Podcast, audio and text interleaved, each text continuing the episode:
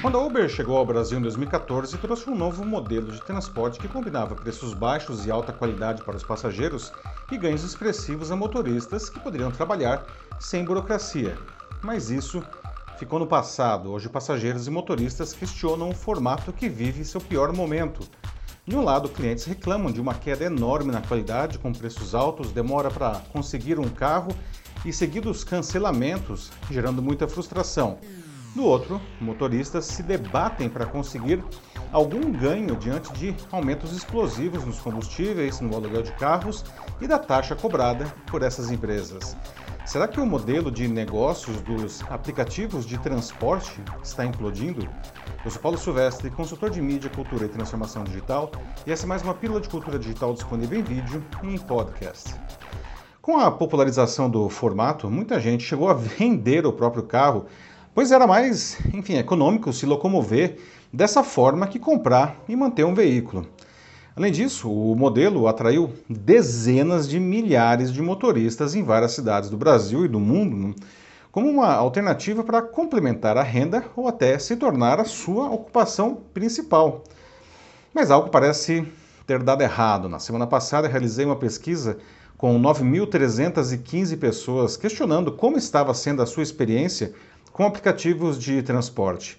E o resultado foi acachapante.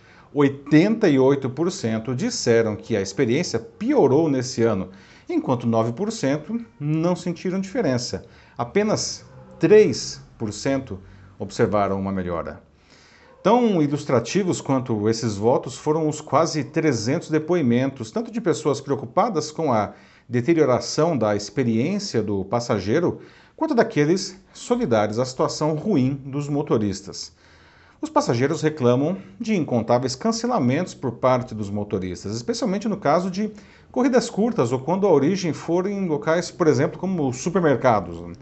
Há relatos de motoristas que cancelam a corrida diante do passageiro antes de ele entrar no carro, dependendo do destino.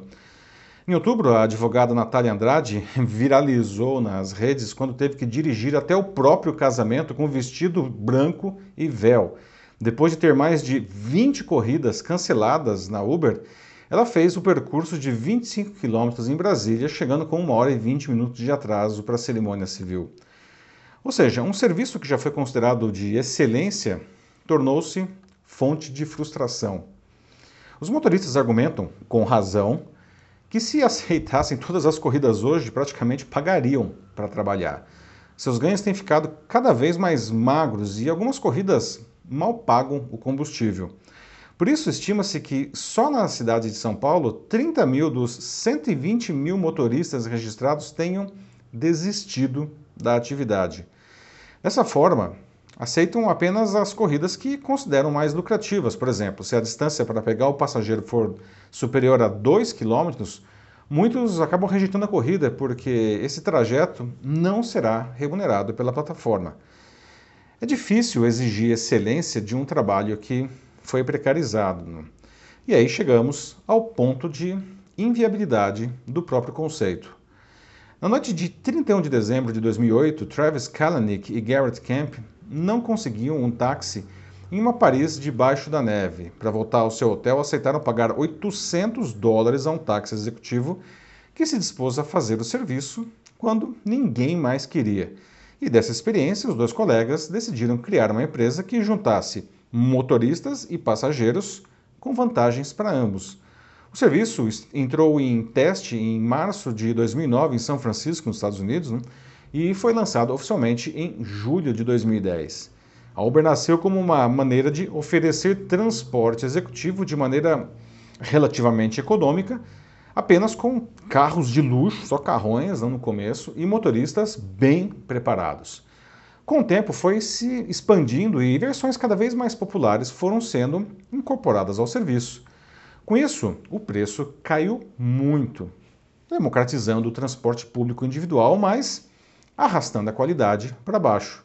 De qualquer forma, a população em geral encontrou uma maneira de se ver livre do transporte público coletivo, visto como barato, porém demorado e desconfortável, e dos táxis, considerados caros e com a reputação manchada por alguns maus motoristas.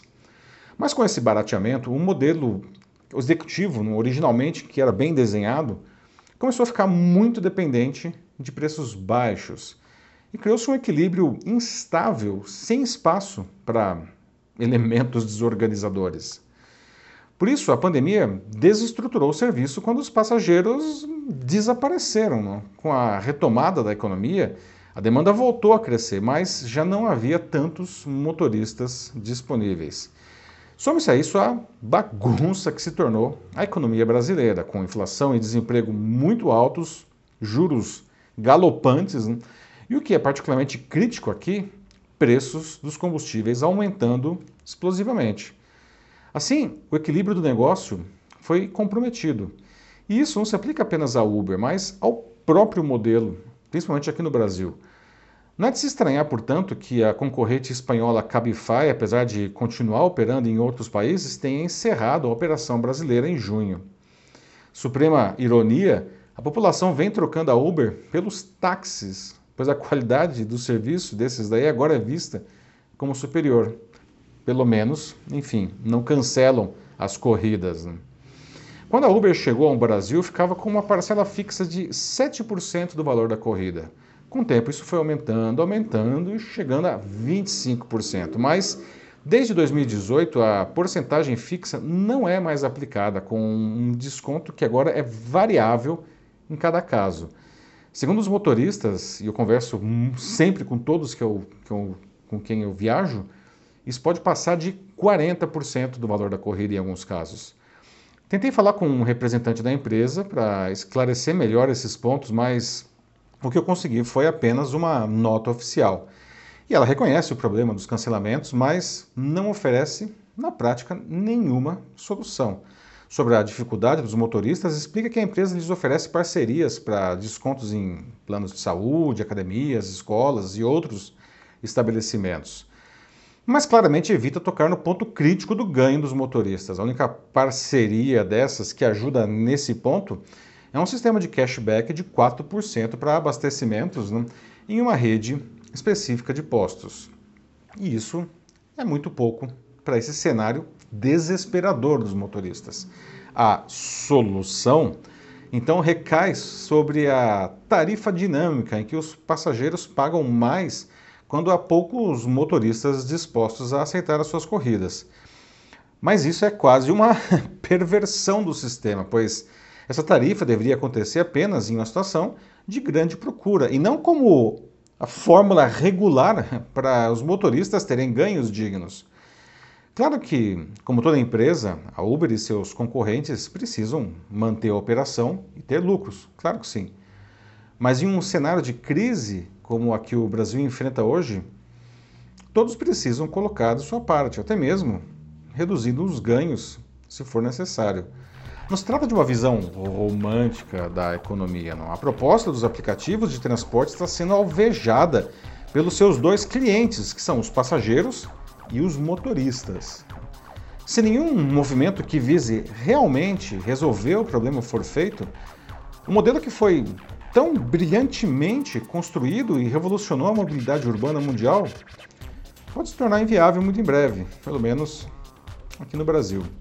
E aí, com exceção dos táxis, né, todo mundo perde, não?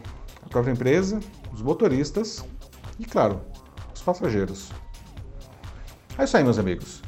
Bom, como se pode ver, a experiência do cliente é algo que precisa ser cuidada o tempo todo. O que está dando certo hoje pode sofrer um contratempo e pôr tudo a perder amanhã. Não?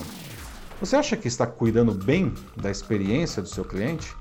Se estiver com alguma dificuldade, é só mandar uma mensagem aqui para mim e vai ser um prazer auxiliá-lo nessa jornada. Eu sou Paulo Silvestre, consultor de mídia, cultura e transformação digital.